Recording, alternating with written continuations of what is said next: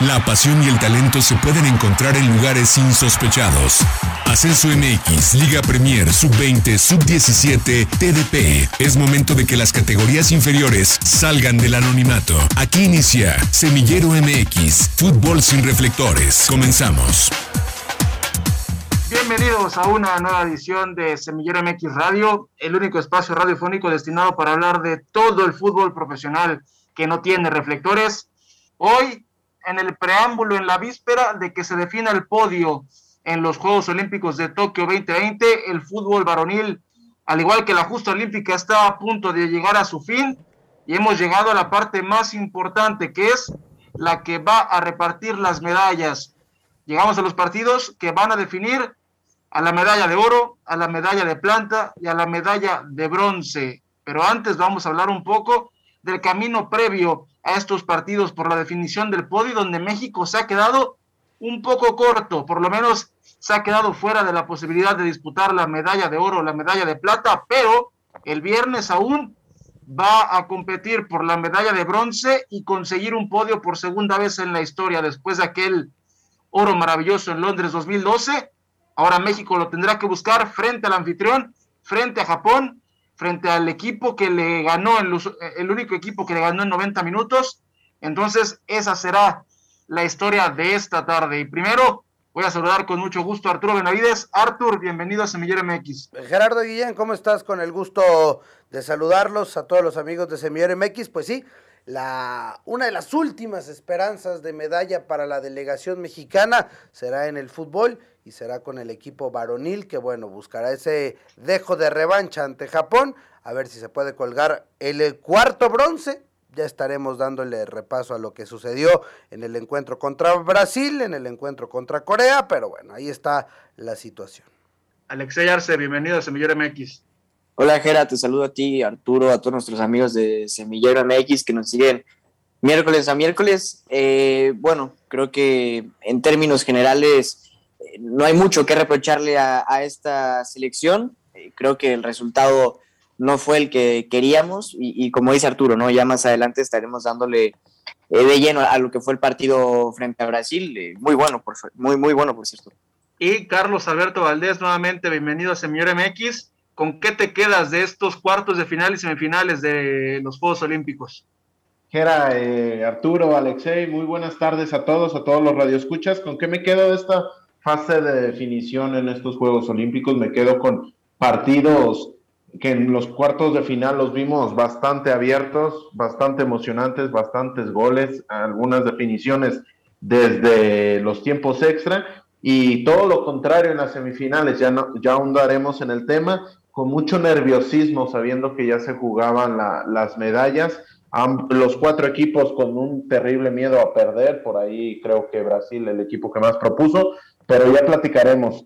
Con buen fútbol lo que hemos visto en este Tokio 2020. Sí, ese es un, ese es un punto importante porque creo que lo percibimos todos.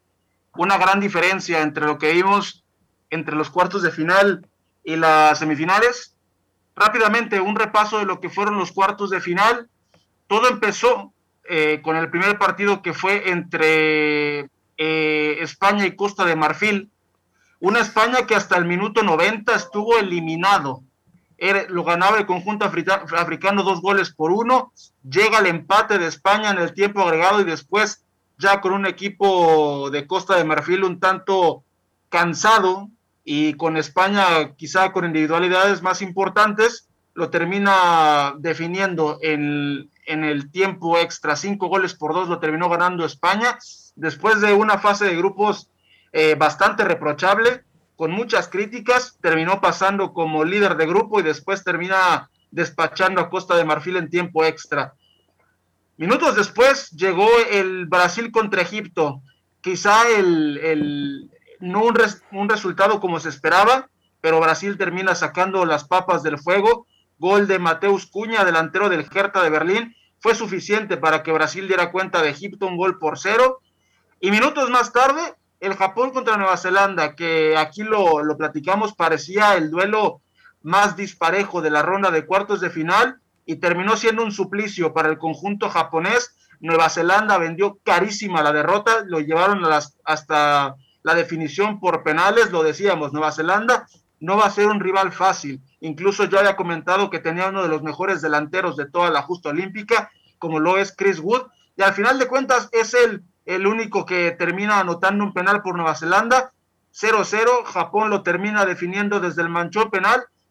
Y minutos después, en el partido que cerró la actividad de los cuartos de final del, del fútbol varonil, México que lo comenzó ganando, le empatan y cuando veíamos un uno por uno en los primeros 15 minutos pensábamos que este partido se podía definir al igual que el de Japón contra Nueva Zelanda, quizá en tiempos extra, en penales, pero México hace un gran partido, se repone de, ese, de esa respuesta pronta de Corea del Sur y le termina clavando seis al conjunto surcoreano, seis goles por tres, luego termina ganando México en una actuación más que redonda y yo quiero escucharte Arturo Benavides que rescatar de ese México 6, Corea del Sur 3. La contundencia, ¿no? Entre dos equipos, lo habíamos dicho la semana pasada, que eran las mejores ofensivas de toda la competición, de toda la fase de grupos, creo que no quedan a deber. Y, creo que con eso, ¿no? la parte de la contundencia de una ofensiva importante es con lo que me quedo de, de ese partido en el que México vence categóricamente a Corea. Carlos Alberto Valdés, un resultado inesperado para como habíamos leído el partido previo, ¿no? A cómo llegaba Corea del Sur y también a un México que a pesar de, terminar con dos triunfos en la fase de grupos, quizá no se veía como para arrasar hacia un rival en fase de eliminación directa. Sí, no, fue un tanto sorpresivo el resultado y sobre todo el trámite de partido. Yo me quedo con un dato bastante interesante, que al medio tiempo Corea había rematado más ocasiones a, a puerta que el conjunto de Jimmy Lozano, lo que te habla de la contundencia que menciona Arturo y un, un espectáculo completo, porque vimos golazos, vimos actuaciones, el, el gol de Luis Romo de un nivel eh, técnico soberbio, pero ¿qué me dices del pase que le precede de Alexis Vega? También completamente demostrando la calidad del, del delantero rojiblanco. La verdad que un partido abierto, un partido que, dio espectáculo, creo que esa es la palabra de un espectáculo. Por ahí la falta de fineza de las defensas pudiera, pudiera haber se hecho falta, pero vimos tantos goles y vimos tantas emociones que, creo que, el espectador salió ganando y bien valió la, la despertada a pesar de ser fin de semana. Alexey Arce, conforme a lo que dice Carlos, ¿es un resultado engañoso o fue justo para lo que presentó el conjunto mexicano? No, me parece que, justo, ¿no? Al final creo que otro punto a destacar del conjunto mexicano es la capacidad de respuesta que tuvo. Hay que recordar que Corea del Sur llegaba como la mejor ofensiva de este, de este certamen y, los de Jimmy Lozano no, no se achicaron, eh, a pesar de que fue rápido el empate de, Corea del Sur, siguieron yendo hacia el frente. Eh, creo que no, no es engañoso el resultado, creo que eh, es justo y, bien merecido sobre todo, ¿no? Al final de cuentas, el, que mejor jugó fue el que ganó y, por ello creo que, como bien decías al inicio del programa, Jera, es un, es un resultado redondo. Sí, y con esto teníamos a cuatro equipos que se colocaron en la fase de semifinales. Pasó el anfitrión, pasó España, con apuros, pero, pero terminó goleando en la fase de tiempos extras. México le ganó seis goles por tres a Corea del Sur y Brasil con lo justo eliminó a Egipto. Y después, el día de ayer, por la madrugada, tiempo del centro de México, todos nos, todos nos desvelamos esperando que México repitiera la hazaña de aquel Londres 2012 y también sosteníamos la esperanza por lo que habíamos visto contra Corea del Sur, pero lo que estaba enfrente era un rival mucho más capacitado, un rival en un mejor estado de forma, motivado, y lo llevó hasta el límite eh, esta eliminación contra Brasil. Después de 120 minutos, México y Brasil se fueron a los penales y al final de cuentas el cuadro amazónico terminó instalándose en la final. Un México que no, lo sé, no sé cómo lo veas, Arturo, pero me parece que dilató bastante el partido, porque creo que Brasil después de 120 minutos fue mejor y, y, el, y el gran punto a favor de México fue que lo aguantó y que alargó lo más posible el juego. Creo que México apostó a ganar en el tiempo extra y no lo logró. Eh, te cuento, o sea, al, principio Memo Ochoa tiene tres eh, atajadas importantes o tres eh, acciones importantes en la portería. Aguantan y, alcanzan a paliar ese, e, ese primer ese arranque fuerte de los brasileños. Después, antes del descanso, una de Romo, una de Antuna, un cabezazo de Henry Martin, eh, le da vida a México. En el segundo tiempo, hasta el final, ese cabezazo que nos dejó sin respiración y nos despertó a todos, los que ya estamos dormitando después de un, segundo tiempo medio complicado por el tema del horario, el poste de, de Richarlison. Y, entonces el tiempo extra no le pasa nada. Y ahí creo que México eh, en el tema de los cambios, y lo platicaba con, amigos que estábamos viendo el partido, México se queda sin elementos eh, para tirar penales. O sea, creo que cuando veías los cambios y, veías que se acercaba la parte final, decías, ¿y quién le va a pegar en los penales? ¿Y quién le va a pegar? Y al final pasó lo que pasó.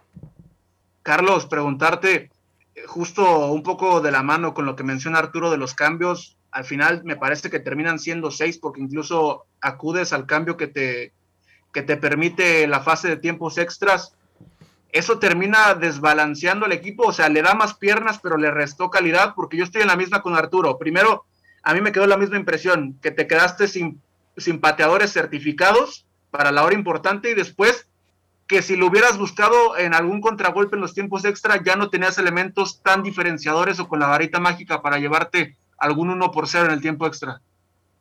Sí, no, el tema de la administración del talento, de la administración del desgaste de que afrontó México, sí se notó. Creo que a partir de que del cambio de Lines hacia adelante, sí se notó que la intención era refrescar, pero bajó notablemente la calidad. Y unos tiempos extra en los cuales quedaron completamente de más porque ambos, ambos equipos, pese a que lo intentaban por elementos propios del juego, eh, la postura era ya no perder el partido. Entonces, el, manejo del entorno en sí sería lo único que le reprocharía a México, porque la postura de afrontar el partido me pareció inteligente, se supo sufrir, a pesar de que fuiste dominado, se supo sufrir porque en ningún momento, salvo esa, esa que menciona Arturo de, de Richarlison, Memo Ochoa eh, es sobradamente figura o es sobradamente requerido. Entonces eso nos habla de que México supo aguantar el partido, lo llevó hasta las últimas instancias y lo único que sí le reclamaría al conjunto mexicano es que no supo manejar el entorno. Sabemos de la dificultad que el mismo te puede entregar, pero, pero el manejo del entorno fue completamente sobrepasado. Y quizá no, no me lo has preguntado, pero rápidamente doy mi apunte sobre los penales. Creo que eh, Brasil, el portero Santos atinó una o adivinó una y la paró. La siguiente que, igual se dirige hacia la misma zona, termina por ser desviado, pero el, portero mexicano, en este caso Guillermo Ochoa, adivinó los cuatro tiros, tocó dos y no paró ninguno. Entonces, ese es el manejo del entorno que yo le podía reprochar al equipo mexicano. Sí, y, incluso hasta en los penales hubo esa dosis de drama porque me parece que en un 1 a 1 Ochoa lo hace mejor que Santos, pero Santos termina parando penales y Ochoa no. Ya sea porque los rozó o porque no, pero adivinó todos y terminó por parar ninguno. Y, bueno, una historia ya conocida, una eliminación por penales, incluso Jaime Lozano lo platicaba en algún momento, que no era la primera ocasión que este equipo se enfrentaba a una eliminación de esta índole terminaron siendo eliminados en Juegos Panamericanos en penales, en Tulón fueron eliminados en penales, eh, el preolímpico lo ganaron en penales contra Honduras, entonces no era una situación ajena para esta selección, pero al final de cuentas el marco de los Juegos Olímpicos, con o sin gente, terminó pesándole al, futbolista mexicano. Y antes de pasar a la siguiente serie, Alexei, rápidamente, ¿hay algo que reprocharle a este equipo mexicano? No, yo creo que no hay mucho. Eh. Eh, creo que la actuación fue buena, incluso el partido contra Brasil, a ver, hay que entender también que, que la calidad de los brasileños también pesa y, creo que México eso lo entendió y, supo aguantar, como decías, ¿no? Supo defenderse de buena manera que recordar que, que bueno, una de las principales bases del sistema de, Jaime Lozano es, es, partir de hacia atrás, hacia adelante. Entonces creo que, que lo manejó bien eh, en ese sentido. Eh, que queda la espinita eh, por la manera en cómo se cobraron los penales, ¿no? Eh, creo que el, cobrador tiene toda la ventaja del mundo frente al, arquero y, y no sé, a, mí al menos me quedó esa sensación de, de saber que, que, si bien los penales están para cualquier lado, eh, pudieron eh, ejecutarlos con mejor calidad, pero en términos generales no creo que haya algo que reprocharle a, a esta selección. Sí, y eso fue en la cancha del Kashima Antlers. después, una hora después de, de la definición entre México y Brasil, nos tuvimos que mover a Saitama, donde el anfitrión Japón recibió a España, un duelo también durísimo, trabadísimo, donde también se hizo presente el temor a, no perder, el temor a no quedarte fuera por la posibilidad de, disputar la medalla de oro. Y para eso, para el análisis de ese juego, saludamos con mucho gusto a Marcos Cresi. Hacemos el enlace hasta Argentina, creador de la página Fútbol de, de Samuráis. Marcos, bienvenido a Semillero MX. Hola, ¿qué tal? Un gusto hablar un poco sobre eh, la participación eh, de Japón en estos Juegos Olímpicos, eh, sobre todo para hablar de este partido contra España y bueno, el futuro partido por la medalla de bronce.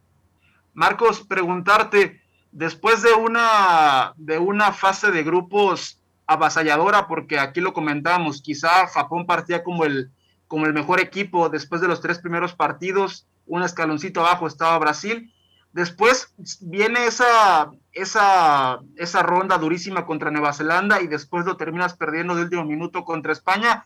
¿Qué cambió con Japón de la fase de grupos a estas fases de eliminación directa? Lo que cambió con Japón seguramente en aquel partido contra Nueva Zelanda fue un calco de lo que pasó con Sudáfrica. En el partido contra Sudáfrica, por ejemplo, se vio cómo el conjunto sudafricano se mete atrás y en esas ocasiones a Japón les cuesta eh, romper eh, las murallas defensivas de los rivales y le sienta más cómodo cuando sale un poco al contraataque. Y eso fue lo que no funcionó en España, porque el entrenador Hajime Moriyasu, podríamos decir que prefirió no atacar contra España porque casi no lo atacó, no lo atacó al conjunto europeo. Y eso que tuvo una actuación magnífica de la defensa, pero no aparecieron Cubo, no apareció Doan tampoco. Eh, el ataque estuvo muy flojo. Podríamos decir que se destacó un poco el doble 5 de Japón, que fue de lo mejorcito en este torneo, pero hay que concentrarse en que fue una actuación magnífica en la defensa, todo en todo el torneo, sobre todo contra España, pero que el ataque en, los, en el partido clave dejó ver que podrían haber dado más, pero se quedaron muy atrás, tanto Cubo como Doan. ¿Qué tal, Marco? Gusto saludarte. Me parece, no sé si, coincidas, que Japón eh, se volvió muy predecible, ¿no? Todo el partido buscando el balón a las espaldas de los, de los defensores. O sea, eh, eh, creo que Creo que ahí en el pecado llevó la penitencia y, después ya le habían dado un par de avisos, ¿no? E, e, en ese penal de, Yoshida que, al final de cuentas por el bar termina quitándolo, pero ya me parece que España, que tampoco fue la gran cosa, que España tampoco no ofendió, que digas, ah, qué barbaridad, eh, ya lo platicamos en cuarto de final, prácticamente se salva en, tiempo de compensación de no quedar eliminado. Y, y, el gol de Asensio termina dándole al traste a, lo que era el sueño japonés de, coronarse en casa. No, sí, eh, coincido completamente. El ataque japonés es muy predecible.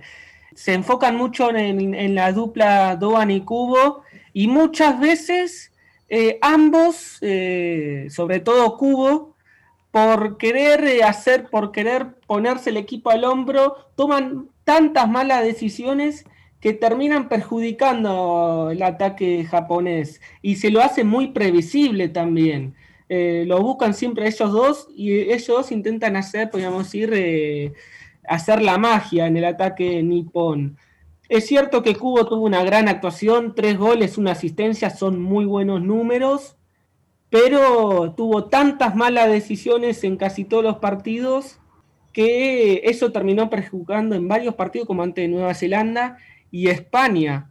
Eh, la verdad que sorprendió un poco, por ejemplo, en el extremo izquierdo, podríamos decir que nunca jugó el que todos hubiesen querido en Japón. En Japón esperaban mucho que juegue como titular Kaoru Mitoma, en mi opinión, el mejor jugador de la liga japonesa y de la sub-24, pero no es del gusto del entrenador.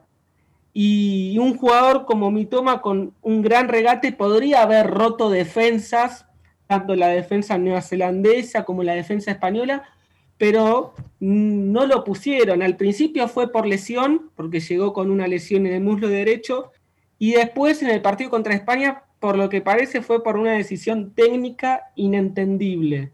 Pero sí se hace muy previsible ese ataque, sobre todo cuando la tocan Cubo y Doan. Pues esa fue la, la suerte de la selección japonesa entre la cubodependencia, entre algunas decisiones del cuerpo técnico que no se entienden, entre un bajón de juego claro entre lo que se mostró en la fase de grupos y la fase de eliminación directa. Y de último minuto, gracias al gol del jugador del Real Madrid, de Marco Asensio, Japón se tiene que ver resignado a, en sus Juegos Olímpicos ir simplemente por la medalla de bronce misma que va a disputar este viernes a las 6 de la mañana, tiempo del centro de México, frente a la selección mexicana. Se repite el segundo partido del grupo A, México y Japón. En aquella ocasión los japoneses este, con mucha contundencia le ganaron dos goles por uno a la selección mexicana. Y en ese sentido, Marcos, preguntarte qué tanto podemos ver al mismo Japón de aquel entonces. Me refiero a si vamos a ver un Japón tan superior, sobre todo físicamente, como lo vimos en aquel partido de fase de grupos, después de, llegar a los, hasta los penales con, Nueva Zelanda y después de tener que llegar también a definir contra España en tiempos extras en mi opinión, Japón va a salir a jugar lo mismo que aquel partido. Va a meterse un poco atrás, va a intentar seguramente asfixiar a, México, pero también el físico no es el mismo, eh, porque viene a jugar dos tiempos extras seguidos, eh, están muy cansados. Yo hubiese esperado eso en el partido contra España, esperaba que España se canse, porque por ejemplo Pedri tiene como más de 70 partidos jugados y no los vi cansados los españoles, en cambio los japoneses sí, los vi muy cansados y eso lo terminó perjudicando contra España y veremos si lo perjudica contra México, aunque hay que decir que ya hay como una cantidad de días bastante buena para descansar, porque si no me equivoco son tres. Pero en cuanto a Japón, seguramente salga a jugar igual que en ese partido del, por el grupo A. Pero México yo creo que va a salir totalmente distinto y conociendo al rival porque en aquel entonces seguramente para la más gran mayoría de los mexicanos Japón era un equipo casi desconocido. Ya nos decía Marcos que la, postura del, equipo nipón va a cambiar, va, va a ser diferente a la mostrada contra España. Hablando de porcentaje, para no andar más en el, en el tema que ya nos explicaba de manera espectacular, ¿qué porcentaje de presión vamos a ver de Japón tomando el 100% lo que vimos en, en el partido de la fase de grupos. O sea, ¿qué, ¿qué, esperar de Japón? ¿Qué tanto los ves disminuidos? ¿Cómo han administrado el talento, sobre todo en, piezas claves o en posiciones claves? Esto seguramente depende mucho de, de si cambia algunos jugadores.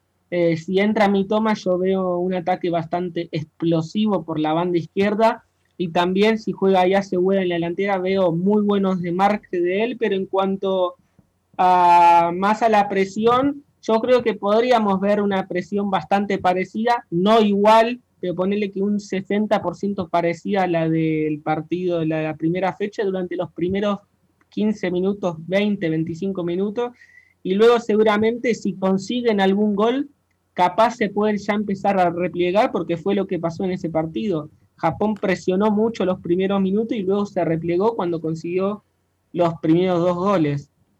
Perfecto. ¿Y el entorno cómo lo ves? ¿Cómo ves el entorno, la prensa, etcétera, etcétera? ¿Cómo el fútbol japonés está afrontando esta eliminación? ¿Cómo se espera? O mejor dicho, eh, ¿cómo se toma este duelo por el tercer lugar? En la prensa japonesa, ya en la prensa japonesa y los mismos dirigentes desde la Asociación de Fútbol Japón están maravillados por el trabajo de Japón y de Hajime Moriyasu en estos Juegos Olímpicos, pero yo creo que se están quedando bastante conformistas, ¿eh? porque Japón pudo haber llegado algo más el entrenador demostró que le quedó chico el traje de las semifinales en aquel partido contra España, porque si Japón se animaba un poco más lo ganaba y ahora va a tener que luchar por el tercer puesto, pero la prensa japonesa va a estar igual satisfecha por el trabajo, no creo que le pongan demasiada presión, es más, el fútbol japonés no suele presionar eh, demasiado, no suele pedir resultados, sino más, eh, siempre es un meme que en la liga japonesa un equipo puede llegar a perder 8 a 0 y aún así le dicen muchas gracias por su esfuerzo. Así que podemos decir que no hay mucha presión, eh, están contentos por los resultados, pero esa es en la prensa japonesa. Después, si vamos a algunos seguidores internacionales, eh, algunos piden la cabeza de Modiasu. Cuando me refiero a seguidores internacionales, son habla inglés, habla hispana. Algunos piden la cabeza del entrenador porque, en mi opinión, no, en mi opinión tiene que seguir porque es el entrenador de la selección mayor. Pero en ese partido contra España demostró que le quedó chico el traje, como que no se animó. Hola Marcos, te saluda con gusto Alexei Arce. Eh, rápido, una pregunta de mi parte. Eh, bajo tu perspectiva, Marcos, eh, con lo mucho que ha seguido la liga japonesa, ¿se podría considerar un fracaso si, si, si es que Japón no consigue alguna medalla? Digo, ya decías un poco, ¿no? Lo del entorno que, que bueno, la, la, afición japonesa y los medios japoneses están más que contentos con los resultados que han obtenido. pero entendiendo la calidad que, que, que hoy tiene la selección japonesa bajo tu perspectiva, si no consigue esta, esta medalla, ¿se podría, ¿se podría considerar como un eh, fracaso? No, yo lo hubiese considerado fracaso si ni llegábamos a semifinales, que incluso tenía el miedo de que ni llegáramos a cuarto de final, pero se llegó a semifinales, se hizo un gran papel, se demostró que Japón puede competir contra potencias eh, importantes y mm, es cierto que es jugar de local, pero aún así yo creo que se hizo un gran torneo y, estar entre los eh, mejores cuatro, eh, creo que es un gran logro. Y es que al final de cuentas habrá que ver cómo se termina la participación de, la escuadra japonesa. Marcos, para, para cerrar y regresando al, partido de este próximo viernes entre México y, Japón, quiero preguntarte, ya hablamos, creo que la, la clave principal o, lo que... De, sacó de sí a la selección mexicana en el partido de fase de grupos fue esa presión alta, esa intensidad japonesa y que, además se, tradujo en un par de goles medianamente tempraneros que, le puso la, historia cuesta arriba a la selección mexicana. ¿Cuáles tú que van a ser las claves para Japón y sobre todo para México para este partido? Hablábamos del tema físico, eh, Japón trae 60 minutos más en las piernas, bueno, 30 minutos más en las piernas, pero, pero tú qué opinas de que pueden ser esas claves para, este encuentro? Yo creo que la clave va a ser cómo, cómo jueguen tanto el, el doble 5, que seguramente será conformado por Uataru Uendo y Ao Tanaka, y también el papel del lateral izquierdo que me quiero imaginar que va a jugar Yuta Nakayama, que en aquel partido por la fase de grupos se supo anular muy bien a Laines y yo creo que esos tres serán las claves. Y luego veremos qué sucede en el ataque. Yo seguramente lo mismo, seguramente van a buscar a Cubo y Doan permanentemente, van a seguir jugando esa estrategia y ya la selección mexicana los tenga muy vistos. Y justamente hablando de la selección mexicana, ¿cuál es esa zona más débil o qué es lo que más le duele a Japón? Hablamos mucho del tema de la cubodependencia. Me llama la atención como lo, que comentaba sobre el jugador perteneciente al, al Real Madrid, cómo, cómo, no ha tenido tal vez las mejores decisiones en los partidos, pero, pero ¿cuál es esa zona o cuál puede ser para México eh, la manera de tomar un, un, paso adelante en el partido, ya sea anulando a Cubo, yendo por esos doble cinco, tal vez en defensa, no sé, tú cuéntanos. Eh, yo creo que si anulan a Kubo y Doan, eh, hacen gran parte del trabajo para ganarle a Japón. anteriormente yo te hubiese dicho que el lateral izquierdo era el sector más débil de la, de la, escuadra japonesa porque tanto el lateral izquierdo titular como el suplente no son originariamente lateral izquierdos.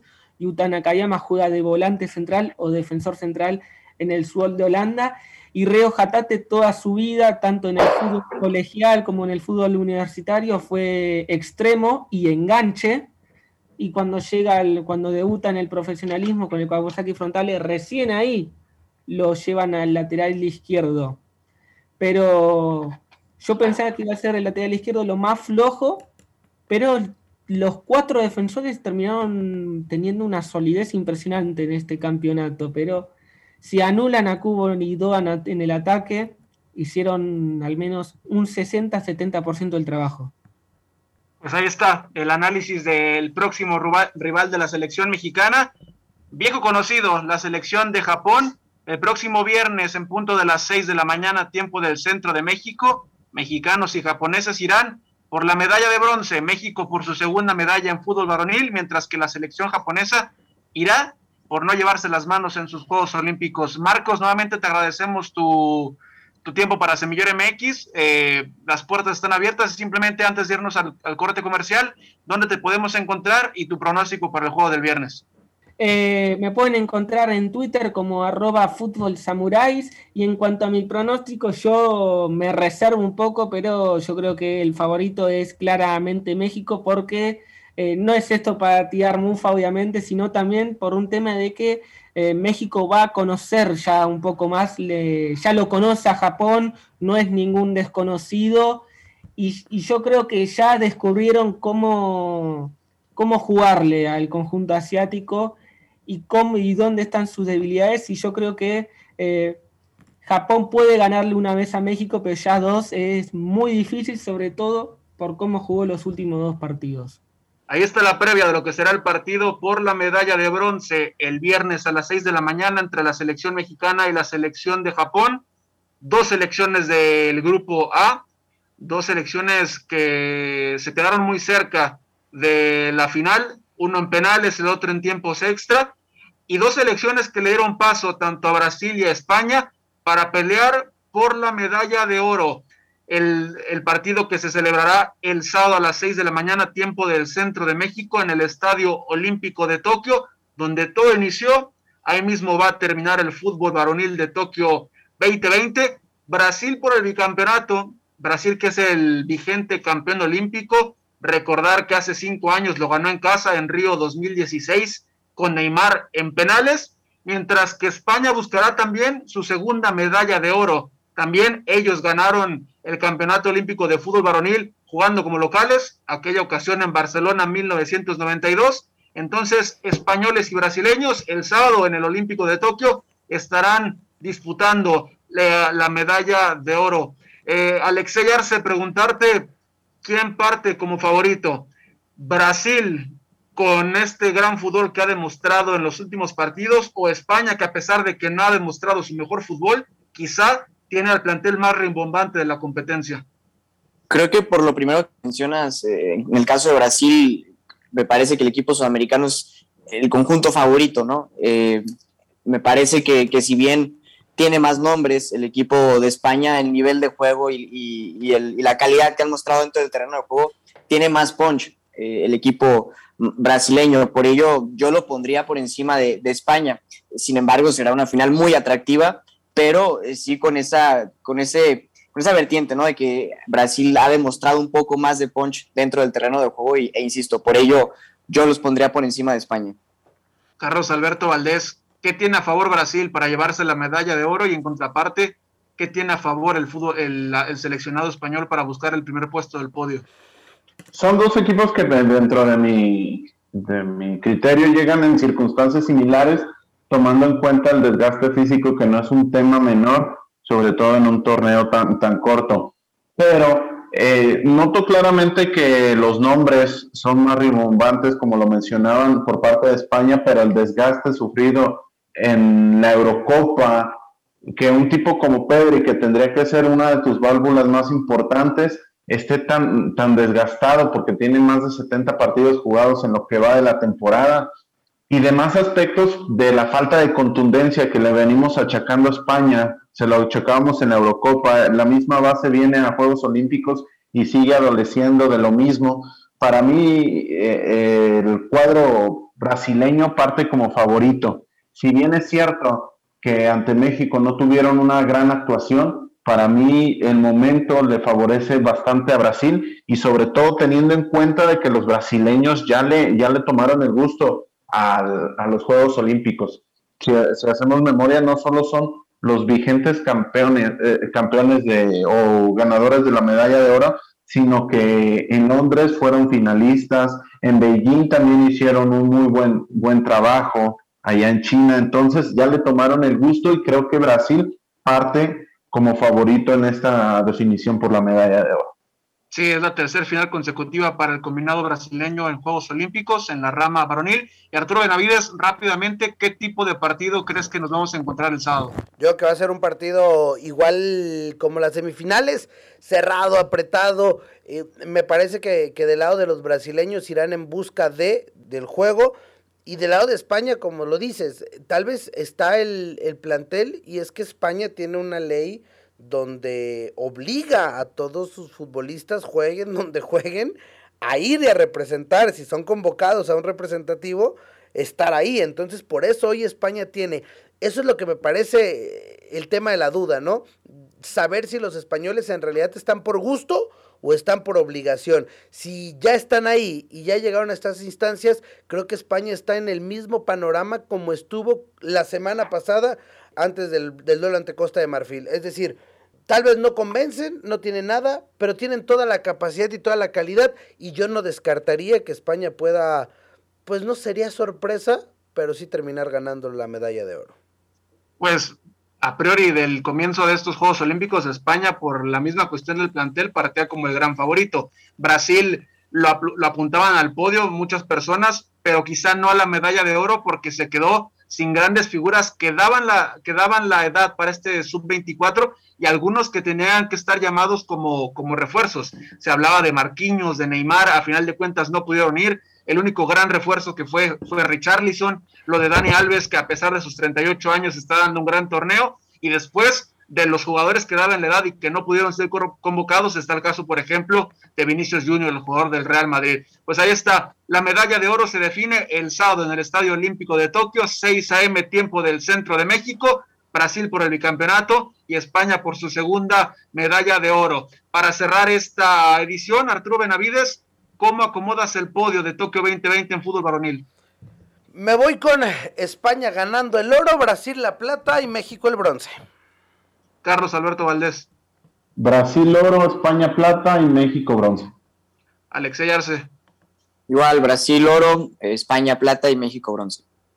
Yo me voy a decantar con las eh, opciones que dieron el señor Alexey Arce y Carlos Alberto Valdés. Yo creo que Brasil se va a alzar con el bicampeonato, España se va con la plata y México, ojalá, logre sumar la cuarta medalla para la delegación mexicana en estos Juegos de Tokio 2020. Y de cómo queda el podio, lo estaremos platicando en la próxima edición de Semillero MX Radio. Ahora sí es momento de despedirnos a nombre de Arturo Benavides, de Alexey Arce, de Carlos Alberto Valdés, de los invitados allá en Argentina y de toda la gente que hace posible Semillero MX, de Checo los Controles. Yo soy Gerardo Guillén y nos escuchamos en la próxima. Gracias por acompañarnos. La próxima semana regresamos para seguir conduciendo el balón por las canchas de las divisiones inferiores del fútbol mexicano, aquí en Semillero MX.